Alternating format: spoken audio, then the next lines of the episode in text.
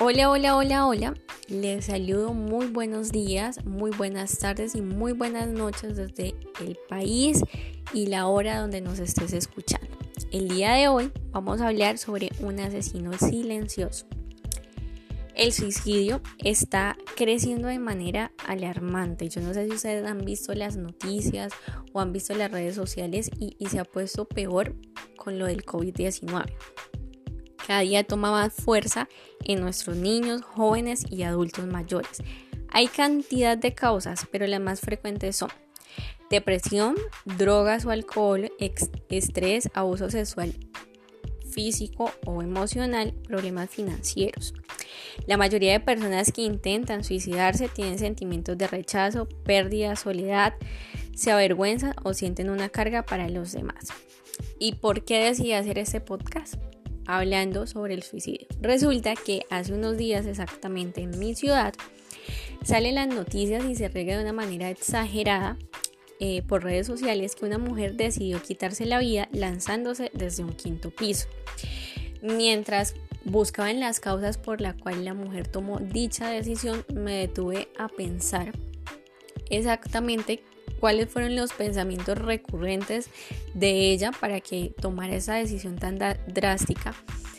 ¿Qué fue lo que faltó para que ella viera una, como una opción el suicidio? ¿Qué situación tuvo y por qué las personas a su alrededor no se dieron cuenta de lo que estaba pasando? Y mientras me ponía a pensar acerca de cuáles fueron sus pensamientos, cuál, qué fue lo último que, que, que hubo en su cabeza. También entendía que todos los días nosotros nos enfrentamos a nuevos desafíos. Eh, en la mayoría de veces son nuestros actos y decisiones quienes definen nuestro futuro y quizás en muchas situaciones nos hemos sentido pequeños, insignificantes ante los problemas y las circunstancias que de pronto nos están agobiando en ese momento.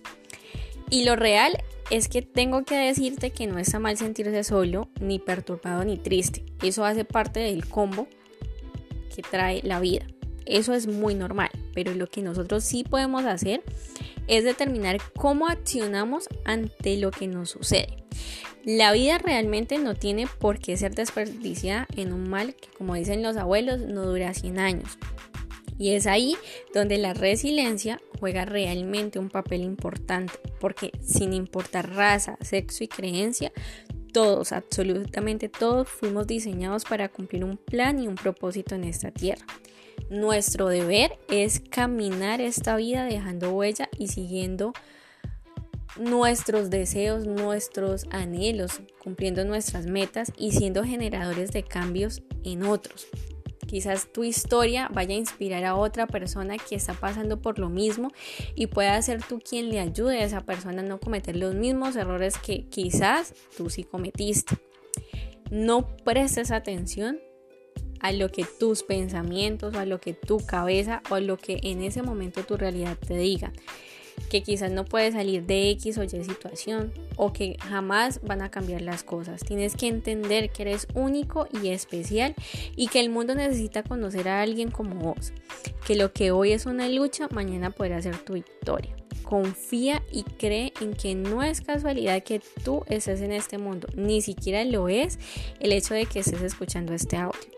No hay nadie, absolutamente nadie igual que vos y ese es tu poder.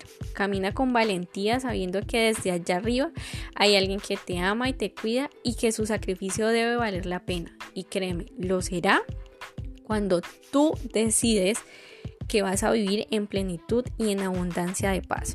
Esfuérzate y lucha por ver cumplidos tus sueños. La muerte o el suicidio no es la solución, antes es el final de todo. Piensa en el dolor y la culpabilidad que sentirá tu pareja, tus amigos, familiares, tus padres o las personas más cercanas al pensar en que fallaron y por qué nunca pudieron ayudarte. Ese, créeme, que es un dolor para toda la vida. Te dejaré, sin embargo, algunos tips que te van a ayudar con la situación que estás viviendo. Vuelvo y te digo, no estás sola. Primero, ora. Antes de hacer cualquier otra actividad, lo primero que hagas al levantarte es orar. Pon todo en manos de Dios. Es mi mejor consejo. No es necesario una oración rebuscada. Habla con la sinceridad con la que hablarías con tu mejor amigo. 2. Haz ejercicio físico. Corre, camina o monta bicicleta por lo menos 30 minutos todos los días. 3. Identifica los problemas pero no les des vuelta al mismo asunto. Cuarto, busca ayuda.